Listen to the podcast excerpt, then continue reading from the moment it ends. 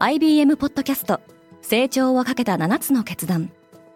成長をかけた7つの決断とは今後3年間に世界を形作ると予想される7つのビジネストレンドについて IBM が何千ものクライアントとの対話に基づき提言をしたものです。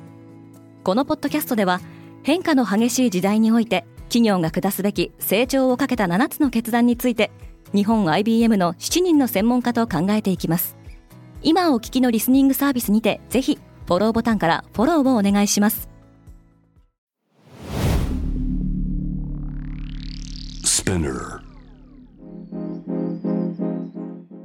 Good morning, ケリーアンです。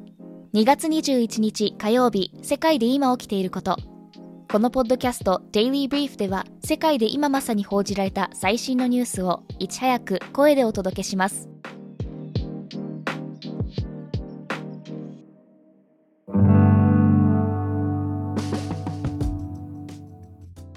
バイデンが突然キーウにやってきた。アメリカのバイデン大統領は20日キーウを電撃訪問しウクライナに5億ドルの軍事支援を行うことを約束しました。バイデンがウクライナを訪問したのはロシアによる侵略開始後初めてのことです。バイデンはその後隣国のポーランドに向かい今日21日には NATO 北大西洋条約機構に加盟する中東欧の各国の首脳らと会談する予定ですウクライナ戦争は24日で開始から1年を迎えますが停戦や決着に向けた見通しは立っていませんロシアの企業は見本市で兵器を宣伝している。ブルームバーグはロシアの防衛関連企業が UAE アラブ首長国連邦で開催されている兵器の見本市に多数の兵器を出展していると報じました。これらの企業はウクライナ侵攻に伴って国際的な制裁の対象となっていますが、見本市には戦車や防空システム、弾薬など200点以上のロシア製兵器が出展されており、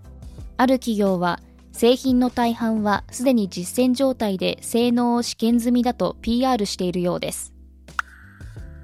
トルコが再び大きな揺れに見舞われた。日本時間の21日未明、今月6日に発生した地震と同程度の規模の地震が発生しました。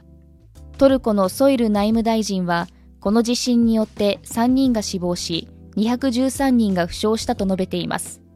トルコとシリアでの一連の地震では多数の死者が出ており、21日現在で死亡が確認されたのはトルコで4万1156人、シリアで5914人と合わせて4万7000人を超えています。ツイッターは複数の訴訟を抱えている。イーロン・マスクが買収して以降、ツイッターはコンサルタントなどから未払いで提訴される例が相次いでいます。ウォール・ストリート・ジャーナルによると、ここ数ヶ月だけで少なくとも9件の提訴があり、請求総額は1400万ドルに上るとされています。一方でコスト削減を続けるツイッターは、テキストメッセージを使用する2段階認証機能について、3月20日から有料契約者限定になることを発表しました。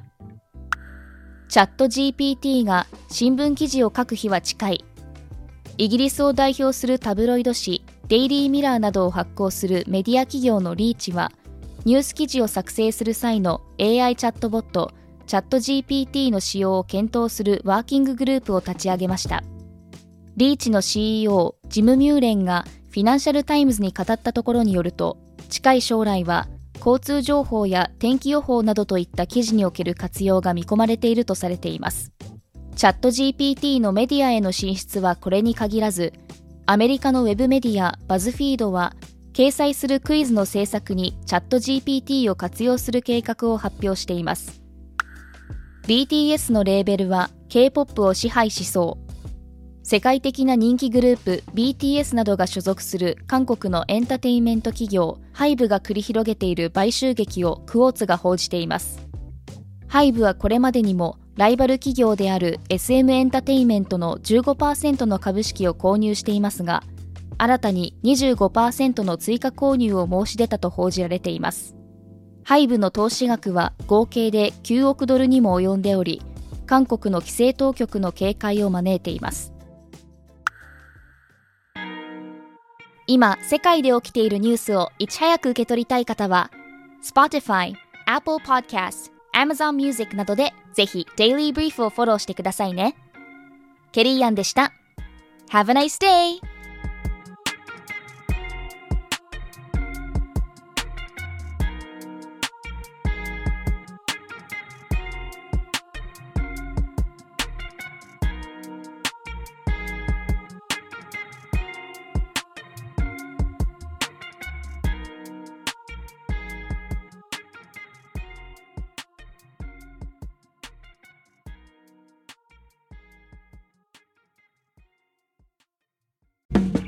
リスナーの皆様より多くのリクエストをいただいている話題のニュースを深掘りしたエピソードを週末の有料版で配信中です。